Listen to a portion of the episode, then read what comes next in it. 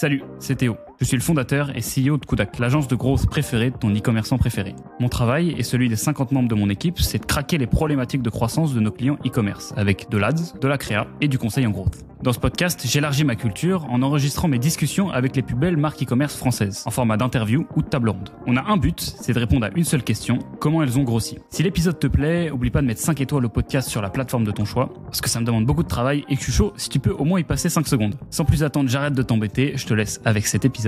C'est parti Au sein de l'intime, euh, l'incontinence, c'est vraiment le sujet le plus tabou.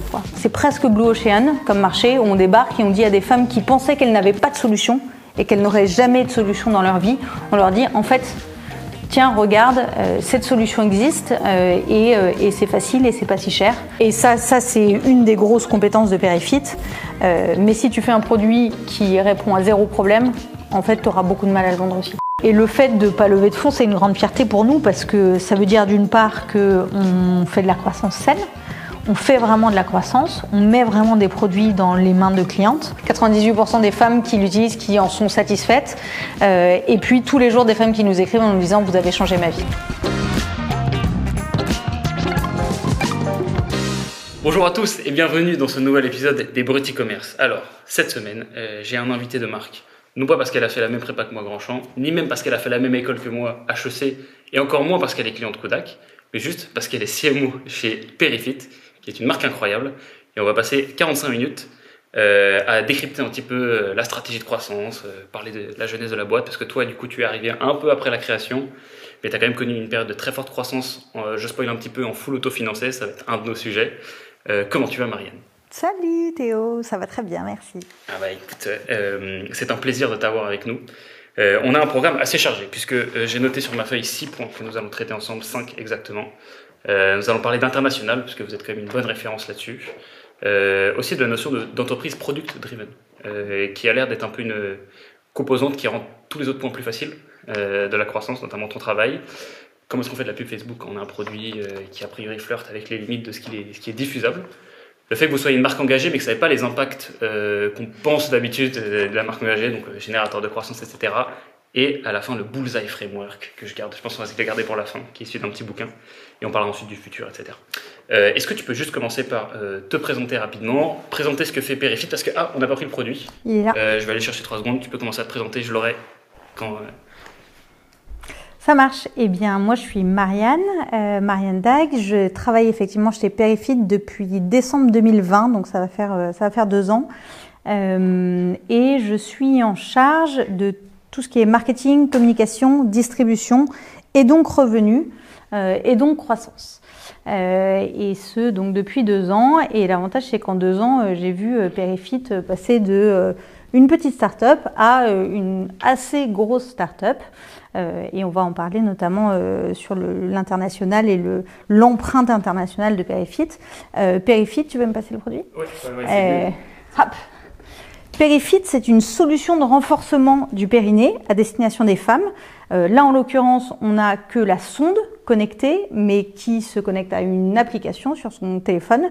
Et le but, c'est euh, d'encourager et d'engager les femmes et les guider euh, à euh, faire des exercices de renforcement du périnée. Donc, on insère la sonde, hop, on contracte autour de la sonde et euh, grâce à une technologie qui s'appelle biofeedback, euh, les données de contraction euh, remontent dans les capteurs de pression, remontent dans l'application pour qu'on puisse euh, contrôler son périnée, contrôler euh, des petits jeux vidéo avec son périnée. Le but, c'est la gamification, garder euh, l'utilisatrice engagée dans son parcours de soins, le fait de pouvoir mesurer ses progrès concrètement euh, avec de la donnée, euh, et puis, euh, et puis rendre ça facile chez soi, accessible. Euh, on connecte son, son application, on insère sa sonde et hop, en deux, euh, en une demi-minute, euh, on est prêt à faire ces exercices. Euh, il y a aussi toute une partie communautaire, euh, il y a aussi toute une partie euh, théorie, apprendre, connaître cette, cette partie, l'anatomie féminine, pour avoir plus de être empouvoiré, comme on dit en français, euh, sur son corps euh, et euh, se défaire, parce que le, le- les dysfonctionnements du périnée, on, en parlait tout à l'heure, une femme sur trois dans le monde, et les dysfonctionnements du périnée, c'est principalement des fuites urinaires, de l'incontinence urinaire, des descentes d'organes, et puis de l'inconfort, des sensations de pesanteur, et puis des pertes de sensations sexuelles. donc régler tous ces problèmes-là de façon facile et ludique, c'est un, c'est la mission de Périfit qu'on essaye de remplir avec enthousiasme et, et joie. Ok.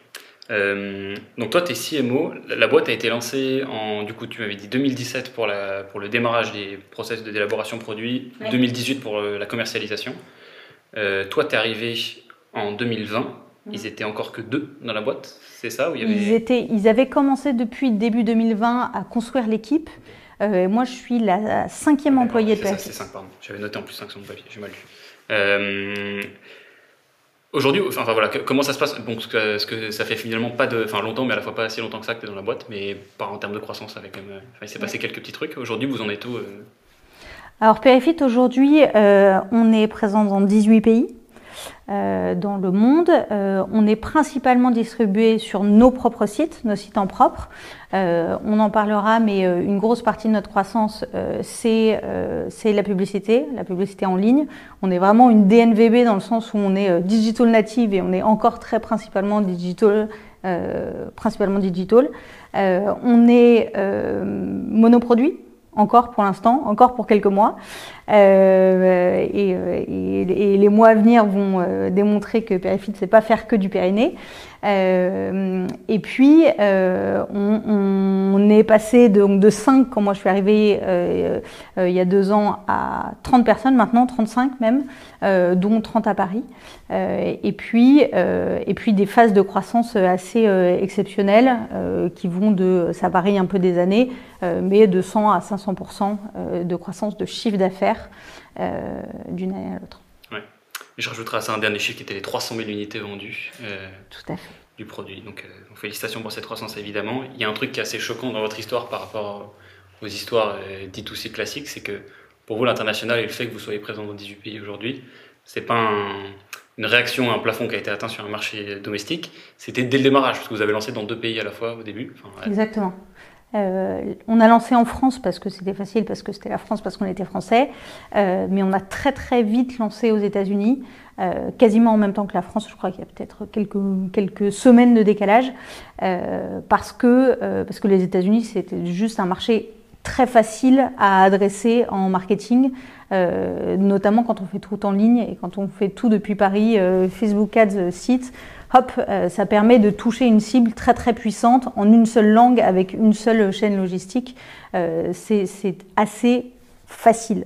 Euh, et aussi, c'est par la nature du produit et par la nature du problème qu'on adresse, il n'y a pas de sujet de traduction, enfin très peu, il n'y a pas de sujet d'adaptation culturelle. En fait, l'incontinence, c'est un tiers des femmes dans le monde, quel que soit le pays, quel que soit, quelle que soit la langue que tu parles, quelle que soit la devise dans laquelle tu payes, bah, en fait, le périphyte, il, il y trouve son marché.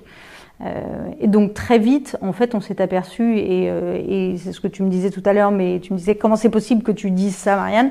Euh, en fait, l'international, c'est de la croissance facile pour nous parce que avec les mêmes, le même équipement, on arrive à multiplier par 2, 3, 4, 10, 100 l'audience qu'on touche et donc le marché qu'on touche juste en traduisant et en adaptant nos sites.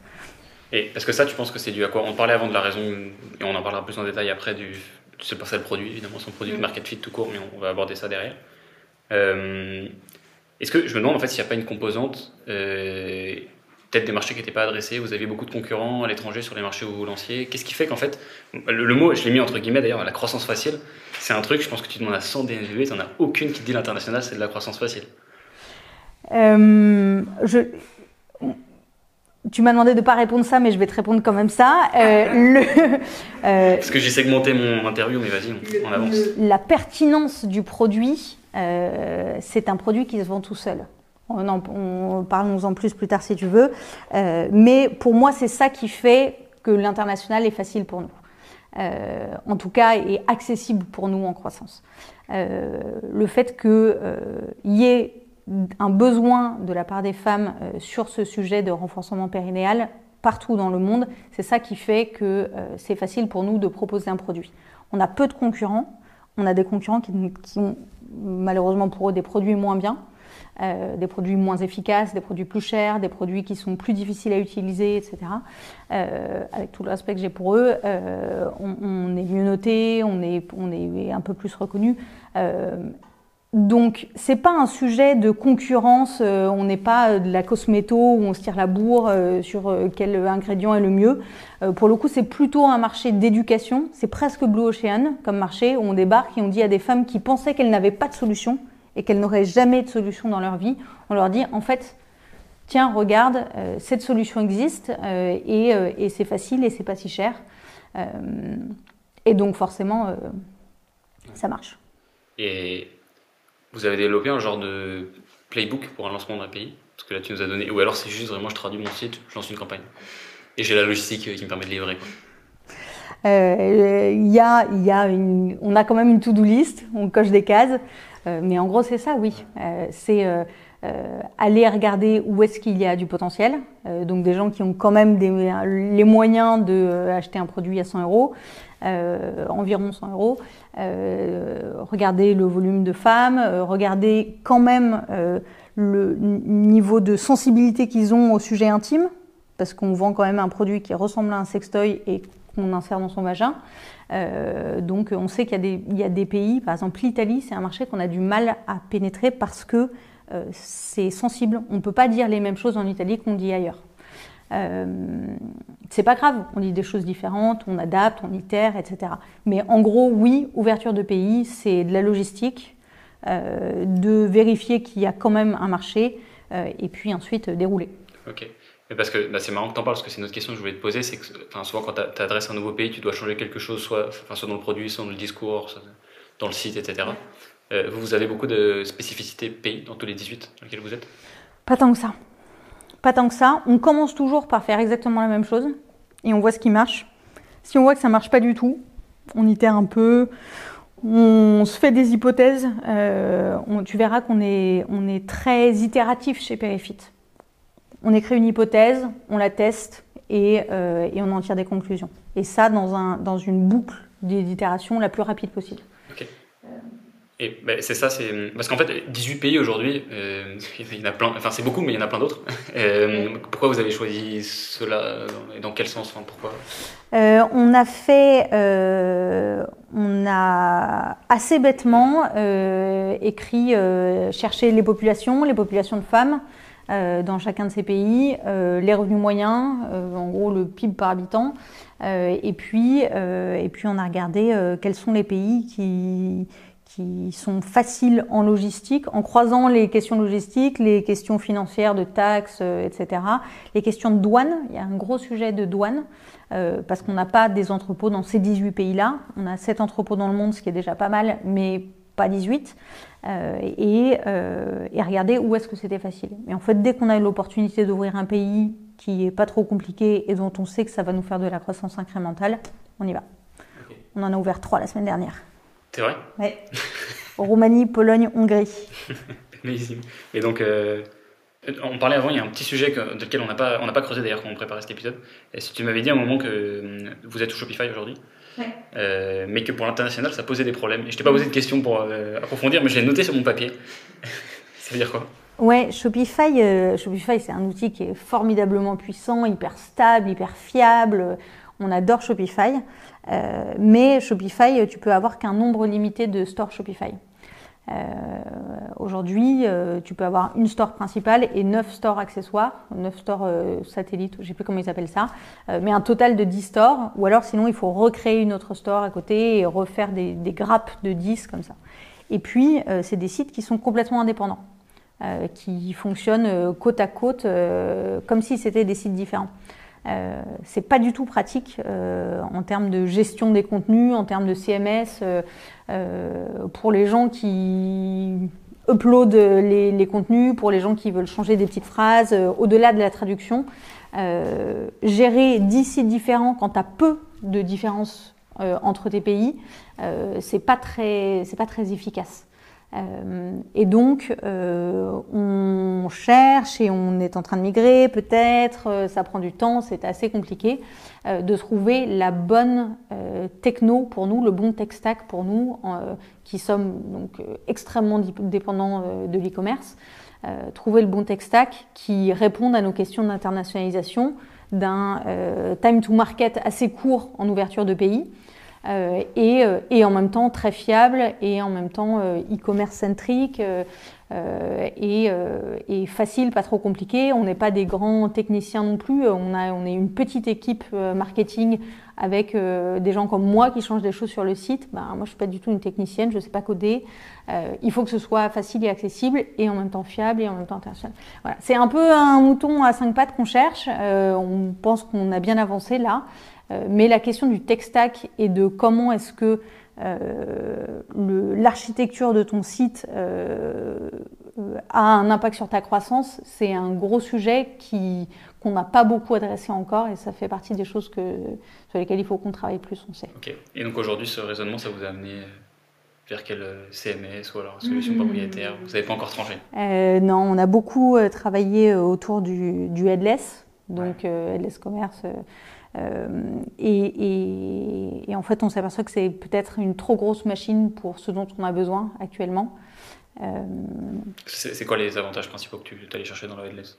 C'est le, le, le, fait de pouvoir euh, euh, déploguer une brique si elle ne nous convient plus à un moment.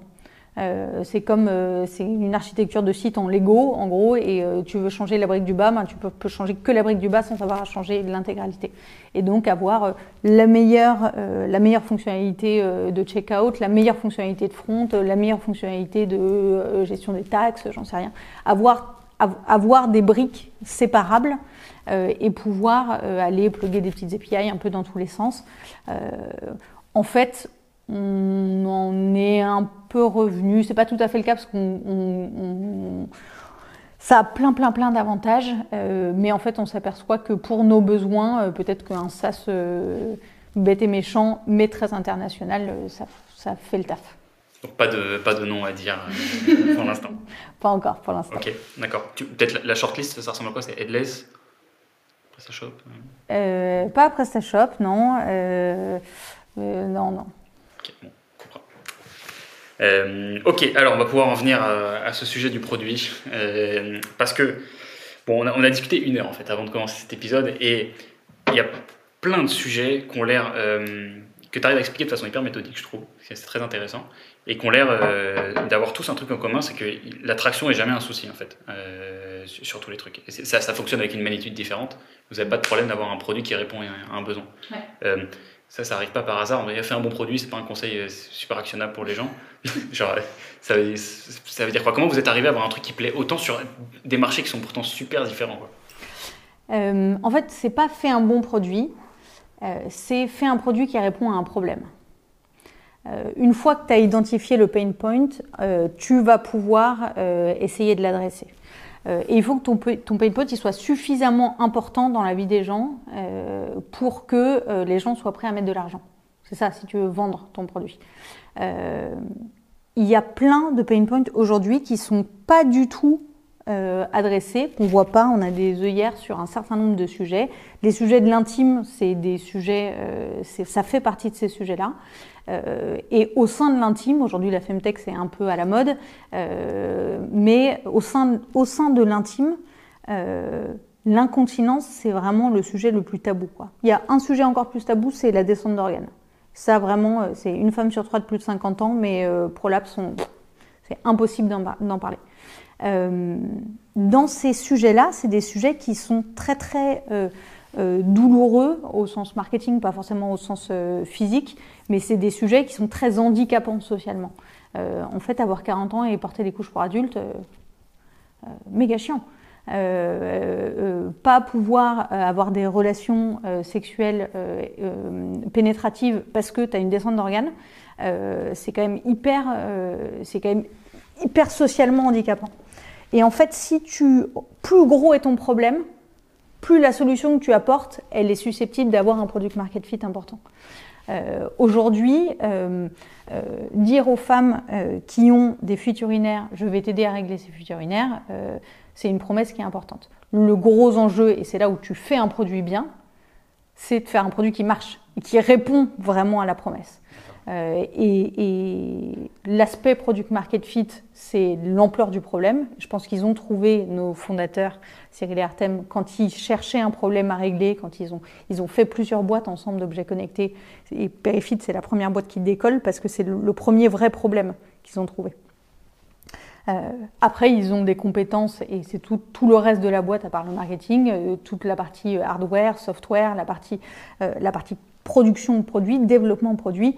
Euh, il se trouve que c'est très scientifique, euh, c'est très, c'est des gens qui sont très très bons, euh, et on s'attache justement à l'excellence hardware et l'excellence software, l'innovation et faire des produits qui soient hyper qualitatifs pour que ça marche, pour que ta promesse produit, pour que tes résultats n'aient pas à rougir de ta promesse produit. donc derrière, fais un bon produit, c'est plutôt trouve un gros problème et fais un produit qui y répond vraiment. D'accord. Et donc le challenge, c'est surtout d'arriver à faire, à faire un produit qui va délivrer la promesse euh, qui répond au problème.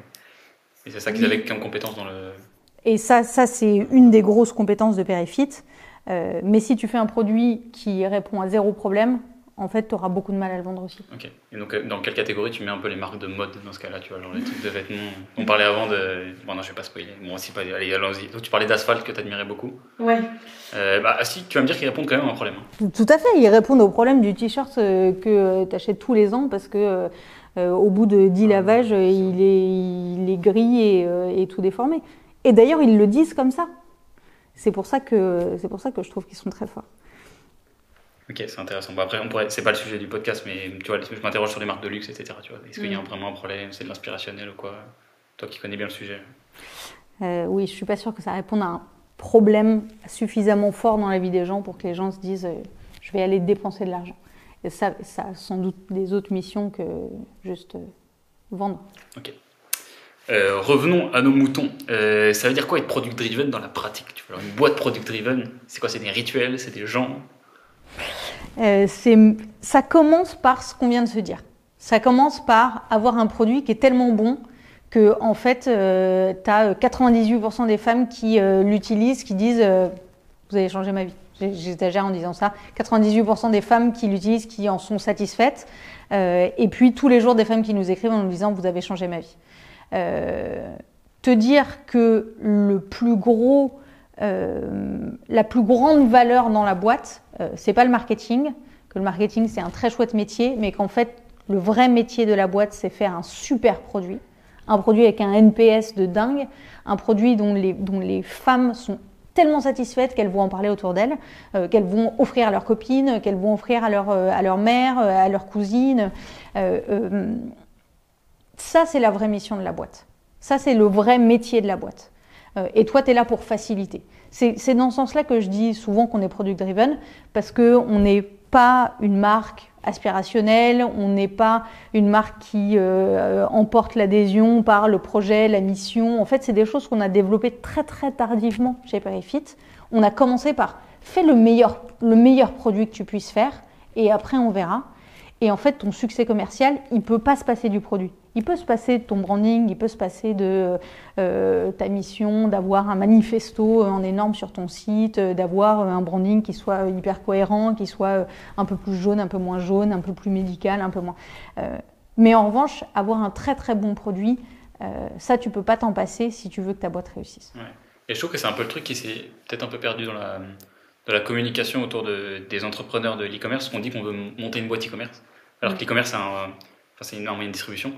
Euh, voilà, donc c'est c'est pas à la, tu vends quelque chose même. Et donc tu as plein de gens qui sont en fait plafonnés à chaque fois, ils se disent putain, je trouve plus de nouveaux canaux de relais de croissance, etc. Alors que tu ferais mieux d'être posé une petite année de plus sur ton produit pour trouver un truc un peu mieux. Et finalement, tu te retrouves capé par, par ton produit market fit. Quoi. Tu, tu parlais d'NPS, euh, vous, avez, vous avez des standards minimums en dessous duquel vous sortez pas un produit euh, oui, ça va arriver le moment où on va commencer à sortir nos produits là dans euh, d'autres produits euh, dans les mois à venir. C'est vrai que c'est une règle qu'on s'est donnée. je veux dire, sur, par exemple, sur le périphyte, en fait, est-ce qu'en dessous d'un certain niveau de NPS, je sais pas, est-ce qu'il y a un truc qui est connu dans la boîte, tu dis en dessous de, je sais pas, en dessous de 40 NPS, ça, ne mérite pas d'être sorti et on va continuer à le retravailler on ce qu'on mesure principalement, c'est le NPS total du produit. Euh, est-ce que les clientes en sont satisfaites? Euh, Et puis, euh, pour l'instant, on n'a jamais eu d'énormes problèmes, mais c'est vrai que toutes les semaines, il y a un sujet, un, un travail itératif qui est fait sur c'est quoi ce qui fait baisser le NPS ou c'est quoi qui empêche le NPS d'augmenter chez nous. Euh, et puis euh, tu tapes euh, en fait les raisons les unes après les autres et c'est les prios de la team produit. C'est pas du tout chez moi, c'est la team d'à côté. team produit, adresser tout ce qui tire le NPS vers le bas ou ce qui l'empêche d'aller vers les étoiles. Ok. Merci beaucoup pour ces petites précisions sur la partie, sur la vision produit en fait d'une CMO, qui est toujours très intéressante. de voir dans quelle mesure ça facilite ton travail. Et c'est exactement ça. C'est en fait, euh, quand je suis arrivée chez Perifit, c'est vrai que j'ai été euh, éblouie de voir à quel point c'est un produit qui se vend tout seul. Donc euh, tout ce que tu fais, tu facilites. Et ton but, c'est de mettre le Perifit dans le plus de mains possible à travers le monde. mais j'ai jamais à me battre contre des concurrents, aller gratter de la part de marché à 0,5 points près. c'est un produit qui donc le travail marketing, ça va être de l'expliquer, d'expliquer tout ce que le produit fait bien. C'est vraiment au service du produit. Euh, euh, et, c'est vrai qu'on n'a pas de difficulté à vendre le PAFIT juste parce que le produit est tellement bon. Ça, a l'air nul de le dire comme ça, mais c'est un produit qui est vraiment très efficace. Il faut revenir au basique, hein. de toute façon, c'est une étape assez indépassable dans n'importe quelle entreprise. Désolé, la réponse à la grande question marketing, que faut-il faire pour vendre C'est le meilleur truc, c'est la, la, boucle en fait. Tu arrives au démarrage, tu te demandes comment je fais un bon produit, après tu te dis comment je peux le vendre, les canaux, etc. En fait, tu reviens en fait, maintenant, il faut quand juste que j'ai un bon produit. Au bout de 2-3 ans, tu redécouvres les évidences. c'est un peu le truc magnifique. Euh, pour vous, le canal qui vous a porté, et qui vous porte toujours d'ailleurs, bon, c'est Facebook Ads. Mm. Mm. Euh, pourtant, c'était pas gagné d'avance parce que vous n'avez pas un, produit qui, a priori, tu te dis, je ne peux jamais me faire bloquer par Business Manager, je vais pouvoir diffuser comme je veux. Parce que ça touche à des problématiques qui sont très euh, aux limites, disons, de ce qui peut être diffusé. Euh, comment vous vous y êtes pris pour euh, quand même générer de la croissance sur ce canal?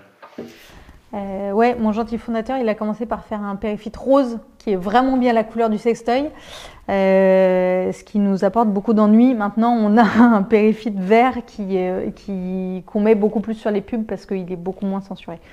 Euh, euh, Facebook Ads, on s'est beaucoup, beaucoup battu euh, avec la censure sur Facebook. Euh, aujourd'hui, on se bat avec la censure sur TikTok, on se bat avec la censure sur Snapchat. c'est pas, on n'est pas au bout de nos, de nos combats, on est au bout de nos combats sur Facebook à peu près. Depuis qu'on a intégré ce programme interne à Facebook, qui s'appelle le programme Fox, de l'importance d'être suffisamment gros déjà dans Facebook pour avoir accès à un, à un account manager Facebook, etc. Ça a été ça a été quand même un peu un challenge.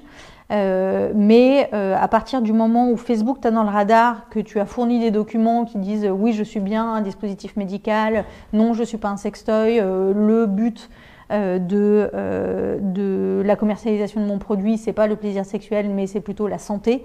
et puis on a quand même fait, on a quand même travaillé main dans la main avec eux sur les choses qu'on peut dire sur le site. Ça va jusqu'à changer des choses sur le site. Hein. Euh, sur, la, landing page euh, de ta pub pour, euh, pour mettre l'algo dans des bonnes conditions. Et, depuis, ça va beaucoup mieux. Mais c'est vrai qu'on a un dialogue ouvert avec notre account manager Facebook au quotidien parce qu'on a encore des, choses qui sont censurées. Il y a un an, on a eu fake news sur une pub. C'était quelque chose que j'avais jamais vu, une surcouche grise en disant euh, attention, euh, euh, cette publicité a été flaguée comme possiblement source de fake news. et c'est dommage parce que c'est à la fois une problématique de périphite, et à la fois, on s'aperçoit qu'il y a beaucoup, beaucoup d'acteurs de la femtech, d'acteurs de la santé un peu, mais beaucoup de la femtech quand même, mmh. Qui sont soumis à de la censure de la part des plateformes. Euh, euh, et, en fait, c'est dommage parce que la santé de la femme, euh, c'est pas, ça n'a pas besoin d'être sexualisé. Ouais. Mais, ouais, mais c'est assez horrible parce qu'en fait, avant d'obtenir, enfin, de rentrer dans ce programme-là, donc de rentrer sur l'âge, moi je connais ça sous le nom de la waitlist en fait, Facebook. c'est un peu la croix de la bannière, genre tu te fais, tu te fais bloquer tout le temps, c'est infernal, mm. tu es incapable de savoir pourquoi. Et même, au, parce que tu vois, maintenant tu as plein de marques, même de la sextech, etc., qui, mm. qui savent que c'est possible d'intégrer cette waitlist. Mais même à partir du moment où tu décides de vouloir rentrer dedans, au moment où tu arrives à rentrer dedans, c'est hyper long et c'est assez frustrant pour les marques. Je sais ça parce qu'on a deux autres marques dans nos clients. On a MyNubi et Puissante, sur lesquelles on, on a beaucoup souffert. Euh, enfin, ouais, on souffre encore particulièrement avec Puissante pour, faire, pour rentrer là-dedans. Euh, mais même, c'est un truc, et pourtant, tu vois, c'est. Enfin, tu vois, un produit comme Perifit, tu dis, c'est clair que ce n'est pas, un, pas un sextoy. Tu vois, et vous avez quand même ces galères-là. L'algo, il est, il est sans pitié. Sans pitié. Mais je te rassure, on a la même chose sur Amazon, on a la même, on a la même chose partout. Hein. Euh, c'est injuste, mais à partir du moment où on l'a débloqué, et ça a effectivement pris euh, près d'une année, et ça va, ça vient. Hein. C'est pas parce que tu l'as débloqué un jour que tu es à l'abri pour toujours. Euh, mais une fois que tu l'as débloqué, ça va beaucoup mieux. parallèlement à tout ça, vous vous qualifiez quand même comme une marque engagée. Et tu me disais aussi un truc très intéressant avant de notre discussion, c'est que c'est bien pour rassurer, enfin la rassurance, etc vous identifiez, mais ce n'est pas forcément un moteur de croissance. Oui, euh, je vais nuancer un peu ça et en tout cas l'expliquer. Euh, quand je te disais qu'on était product driven, euh, c'est extrêmement important et on sera jamais, je pense, on fera jamais partie de ces marques qui sont qui sont drivées par leur branding, au sens la perception de la marque, qui exactement comme les maisons de luxe.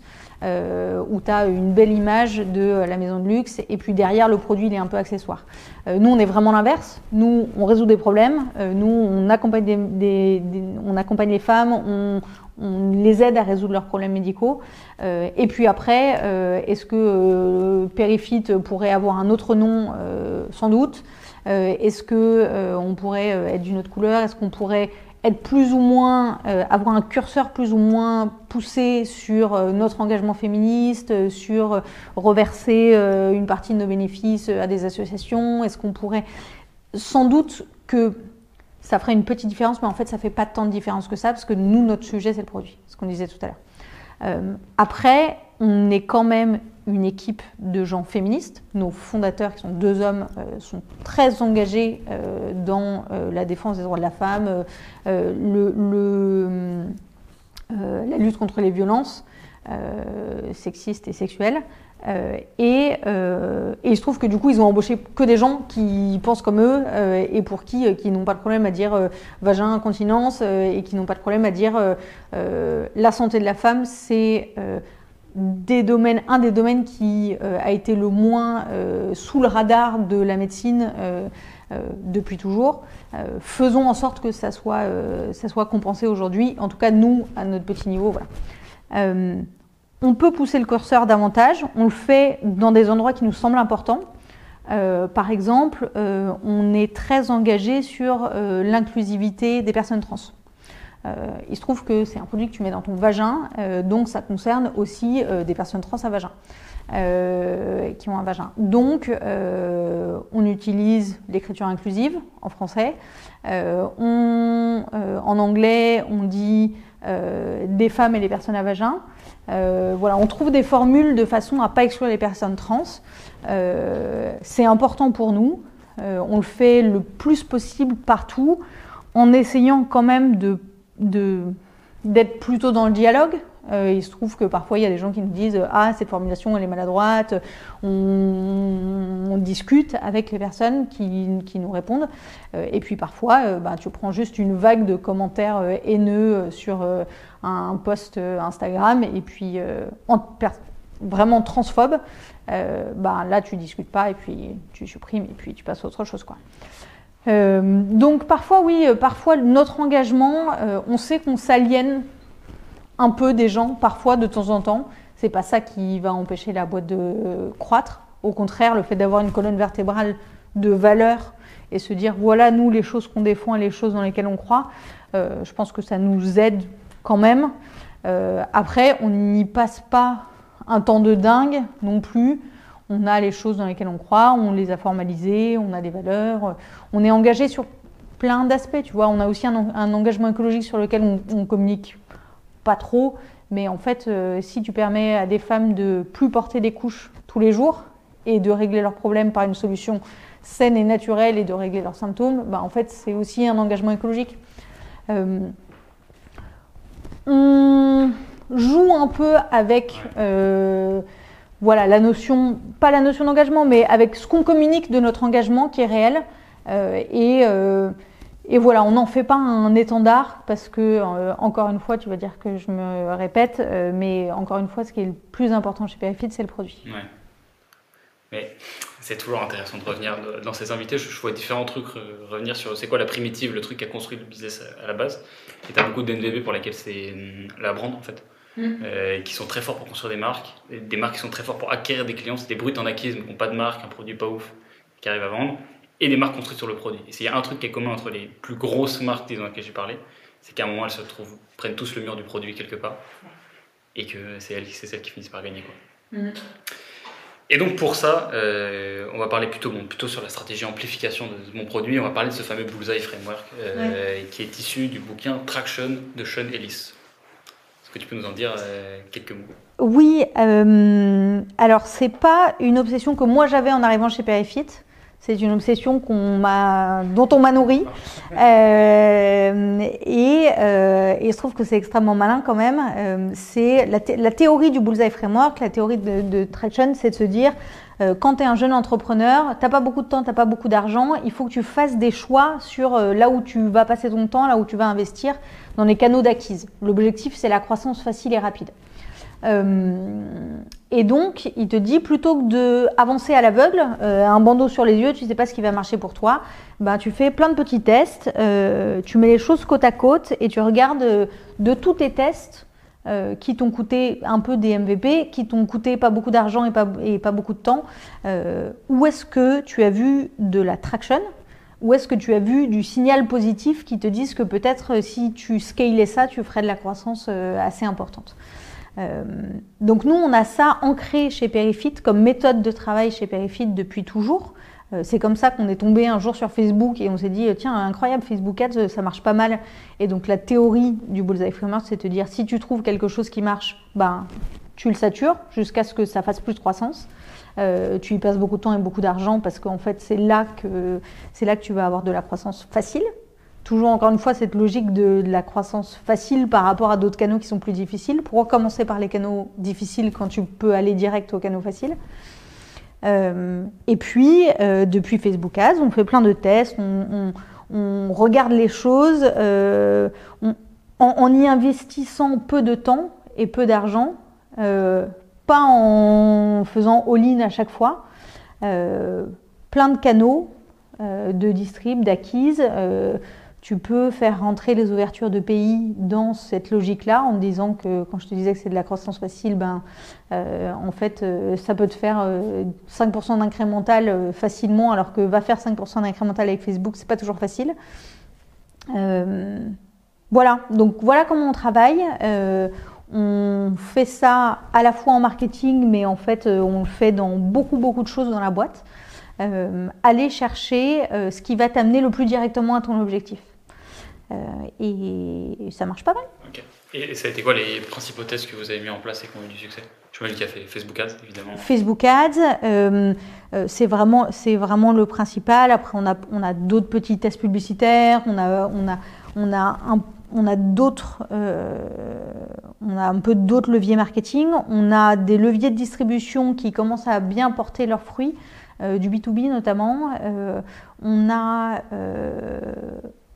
et puis après, on a des tests qui portent leurs fruits un peu à, rebours dans le temps, un peu plus tard dans le temps, euh, comme le SEO, euh, comme les RP. C'est des choses dont on commence à voir des signaux positifs alors qu'on y a passé beaucoup de temps, ou alors qu'on a fait nos tests il y a longtemps. Euh, et donc, c'est un peu les limites du Bullseye Framework, c'est que ça marche pas sur les choses qui mettent du temps à advenir. Ou alors, tu prends plus de risques en te disant que ce... Parce qu'en fait, non, je dis ça, mais en même SEO, c'est impossible d'avoir un signal en moins de X mois. Quoi. Ouais. Tu peux vraiment pas du tout savoir. Et donc le but, le but du Bullseye Framework, c'est de minimiser les risques, justement. C'est de dire, je fais des choses sans risque, des choses dont je sais que ça va marcher. Ok, et dans le Bullseye Framework, il, explique pas comment gérer les choses qui ont des résultats à long terme? Non, parce que c'est vraiment une théorie pour les jeunes entrepreneurs. C'est vraiment pour, tu viens de lancer, tu dois acquérir tes 1000 premiers clients ou tes 10 000 premiers clients. Euh, donc, tu n'as pas trop d'enjeux de, euh, de euh, la boîte qui survit dans le temps ou euh, de diversification de tes canaux euh, vis-à-vis de Facebook quand Facebook se prend un iOS 14 ou des machins comme ça. c'est c'est une théorie qui est extrêmement puissante, qui fonctionne très bien. Et juste parfois, il faut, une fois que tu connais bien ta boîte, tu connais bien ton produit, tu connais bien ton audience, il faut juste être parfois un peu créatif dans l'interprétation, mais toujours dans la logique de minimiser ton risque. Ok. Et donc c'est dans ce cadre-là que vous avez hum, testé, tu disais, le marché sur lequel vous avez plus de pénétration, c'est l'Australie, où, il y a une femme sur mille qui utilise Perifit. Ouais. Euh, ce qui est un bel achievement. Euh, c'était pareil, c'était un test, il y avait marqué dans un tableau, euh, puis tester, euh, mettre le produit en Australie. Ouais, en gros, c'est très tôt l'Australie chez Perifit. Assez vite, en fait, on fait les marchés, tous les marchés anglo-saxons, tous les marchés anglophones euh, quasiment en un énorme batch, euh, on lance euh, Canada, Australie, pas Angleterre, pourquoi pas Angleterre, je sais plus, mais Canada, Australie, pas très longtemps après les US. Et, on dit, bah, on voit ce que ça dit, est-ce qu'il y a de l'attraction ou pas? Et très vite, l'Australie a très très bien pris, le Canada aussi d'ailleurs, hein. c'est juste que l'Australie il y, a des différences culturelles que parfois on a du mal à saisir quand on fait tout depuis Paris, euh, mais l'Australie, c'est pas un problème euh, pour une Australienne de mettre de sa poche pour la santé. C'est pareil en Allemagne par rapport à la France. Euh, acheter un produit de santé de sa poche qui vaut 100 euros, c'est pas un problème par rapport à la France où on dit quoi, c'est pas remboursé par la Sécu, mais c'est que ça doit pas marcher alors. Ok, ouais. D'accord. Et il y a des tests qui. Enfin, la majorité des tests sont des fails, évidemment. Et évidemment, c'est l'idée. Euh, ça ne veut pas dire qu'il ne faut pas continuer à en faire. Euh, et tu me demandais, c'est quoi, euh, c'est quoi un test que vous avez fait qui a échoué? Bah, Par exemple, je te disais, on a, essayé, on a essayé de faire un MVP de lancement sur la Chine. très compliqué, parce qu'en en fait, c'est difficile de faire un MVP sans sans se renseigner du tout, euh, en disant bon bah en fait je vais y passer le moins de temps possible. Euh, j'ouvre un petit email, je regarde ce qui se passe. Euh, bah en fait c'est pas si simple que ça parce que tout est en chinois et que moi je parle pas chinois et que en fait les logiques sont un peu différentes. Il faut faire des gros déposits, il faut plugger la logistique à la partie e-commerce, qui est un truc que tu fais pas sur Amazon, que tu fais vaguement sur Shopify en un clic. C'est il y, a un truc qu'on a loupé là-dedans euh, qui, euh, aujourd'hui, nous laisse penser que c'est pas, pas fondamentalement qu'il n'y avait pas de traction, mais c'est que le test, on ne l'a pas très bien fait. Donc, c'est aussi l'enjeu du Bullseye Framework, c'est de te dire que soit tu gagnes, euh, soit tu apprends. et quand tu apprends, ben, ça te permet d'itérer. Et donc d'itérer toujours dans cette logique d'agilité, d'itérer dans une boucle de test, hypothèse, test, analyse, la plus rapide possible pour avoir du, des learnings très, très souvent et très rapides. C'est une citation du coup de Mandela, le, je ne perds jamais ce je gagne, l'apprends, c'est le bullseye euh, avant l'heure. ok, euh, alors écoute, euh, on arrive, ça fait quoi, 40 minutes je pense qu'on enregistre J'ai envie de te poser la question sur un peu le futur de Perifit. Comment est-ce que vous avez prévu de continuer à grossir? C'est quoi les choses sur lesquelles vous êtes moins certain que ça va fonctionner, mais vous voyez comme ça comme des pistes de croissance Ouais. En fait, tu sais, si tu regardes une DNVB, c'est ce qu'on disait tout à l'heure, une DNVB, tu es monoproduit, monocanal, monopays. Donc nous, très vite, on a fait multi-pays, multi-international. C'est ça qui nous emmène à, en, quelques années, 300 000 unités vendues à travers le monde. Euh, on va continuer d'ouvrir des pays parce que c'est une recette qui fonctionne pour nous euh, et que c'est de la croissance facile. Euh, je dis facile, mais euh, la personne qui ouvre les sites internet chez moi, elle ne va pas du tout être contente d'entendre ça. Euh, c'est parmi tous les leviers de croissance, ça fait partie des leviers les plus faciles à atteindre et les plus courts dans le temps. Et qui ont un long effet de levier aussi dans le temps, parce qu'en fait, tu ouvres un pays, ça veut dire que ça va faire du chiffre d'affaires de maintenant jusqu'à toujours. Euh, notre gros sujet euh, chez Perifit au sein de la boîte, et c'est encore une fois pas chez moi, c'est plus de produits. Euh, et c'est des produits qui sont pas forcément, enfin qui sont même pas liés au périnée. c'est des produits toujours sur le sujet de la santé de la femme, aider les femmes dans les moments médicaux les plus difficiles de leur vie. donc c'est encore un peu sous embargo, mais très vite, début, début 2023, vous verrez les nouveaux produits toujours au croisement du hardware et du software qu'on a inventé et développé depuis Paris euh, pour euh, répondre à des besoins. Toujours le plus gros le problème, euh, le plus gros le product market fit. donc plusieurs produits en développement, un qui va sortir là et puis deux, trois autres en développement avec des petits tests de product market fit. Avec, on essaye toujours d'être agile pour être sûr que ce sur quoi on va passer du temps, ça va avoir un impact. Euh, qu'on ne se lance pas dans des grands tunnels euh, d'un développement de produits dont personne ne veut. Euh, voilà, ce genre de choses-là. Donc développement produit. et puis après, vraiment côté marketing distribution, le passage du monocanal, donc principalement notre site, à du retail, euh, plus de marketplace, euh, à plus de B2B, euh, à du retail spécialisé, par exemple les pharmacies, ce genre de choses-là, c'est des choses qui sont en cours, qui sont en test, dont certains donnent des bons résultats, d'autres on se dit ah ben, on ne sait pas encore, mais on travaille assez fort là-dessus pour essayer d'aller à la périphérie, taper tous les canaux de croissance qui fonctionnent pour nous à la fois plus de produits, plus de pays euh, et plus de canaux d'acquise et plus de canaux de distrib. Ok. Et la question que je me pose, c'est tout ça en autofinancé, j'imagine. Il euh, n'y a pas de plan euh, à court terme. et je ne pense pas que tu l'auras de toute façon dans ce podcast si jamais c'est le cas. et comment on fait tu vois, pour financer tout ça? Parce qu'en plus, Facebook, c'est vraiment un canal où l'argent amène l'argent. Si, il faut mettre de l'argent dedans pour que ça démarre. Ouais. Eh ben, en fait, ils ont commencé très doucement et ils ont commencé, euh, ils ont commencé avec un Kickstarter, euh, nos fondateurs à l'origine, euh, pour se dire dans l'esprit d'un entrepreneur malin, il faut vendre, il faut vendre pour savoir si les gens veulent t'acheter ou pas.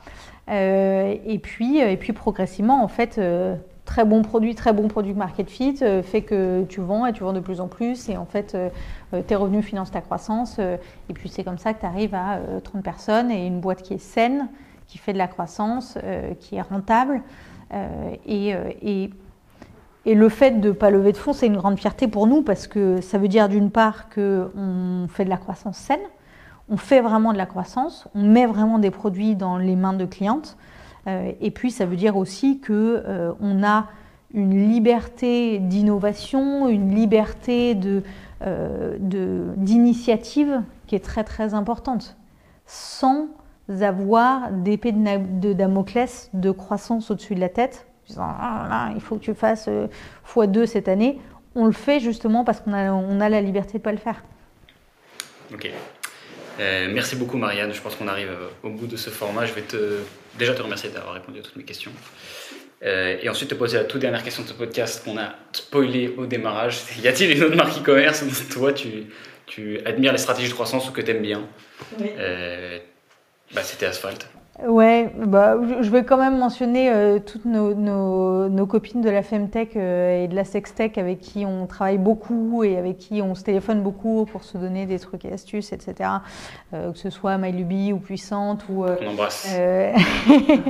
non, et puis tout le collectif, il y a un super collectif qui a été créé qui s'appelle Sextech for Good, dont on fait partie, qui est, qui est très important et qui est à la fois un incubateur de, de petits et petites entrepreneurs et à la fois euh, des marques un peu plus euh, matures. Enfin, très important de nous faire bouger euh, le monde de, la sextech parce que même si on n'est pas que sextech, on est aussi sextech, Perifit. Euh, et puis après, tu m'as demandé c'est quoi la marque où vous les admirez et vous vous dites truc de ouf ce qu'ils font en e-commerce. Et moi, clairement, c'est Asphalt. Euh, j'adore leurs produits.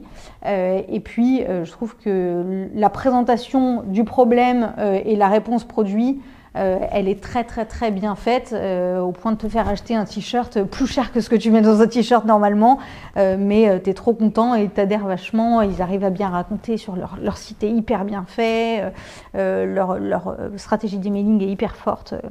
on adore, on regarde beaucoup Asphalt. Limpide. Et tu mentionnais aussi un peu Cabaya. Euh. Ah, et Cabaya, oui. On, on, on, aime beaucoup Cabaya parce qu'ils ont réussi à faire tout ce que nous, on n'arrive pas à faire, c'est-à-dire de la croissance en retail pour l'instant. Euh, et du coup, euh, du coup on, écoute beaucoup les podcasts où euh, les jeunes gens de Cabaya sont reçus. Donc bisous à William d'Asphalt et à Emilien que j'ai déjà reçu et il me semble que c'est Bastien l'autre de, de Cabaya. Peut-être. Bon voilà, bref, si vous voulez passer, repasser ici ou échanger avec Marianne. Voilà. Bon, merci beaucoup, on va s'arrêter là. Je te remercie une dernière fois d'avoir eu cet échange avec moi. Quand tu veux pour repasser. bon, de toute façon, c'est pas comme si on n'avait pas continué à se voir. Mais je vais dire au revoir à nos auditeurs et leur donner rendez-vous dans un prochain épisode des Bourretti Commerce. je vous invite à tous dire merci à Marianne en commentaire pour son passage, nous avoir accordé cette heure-là. Ciao à tous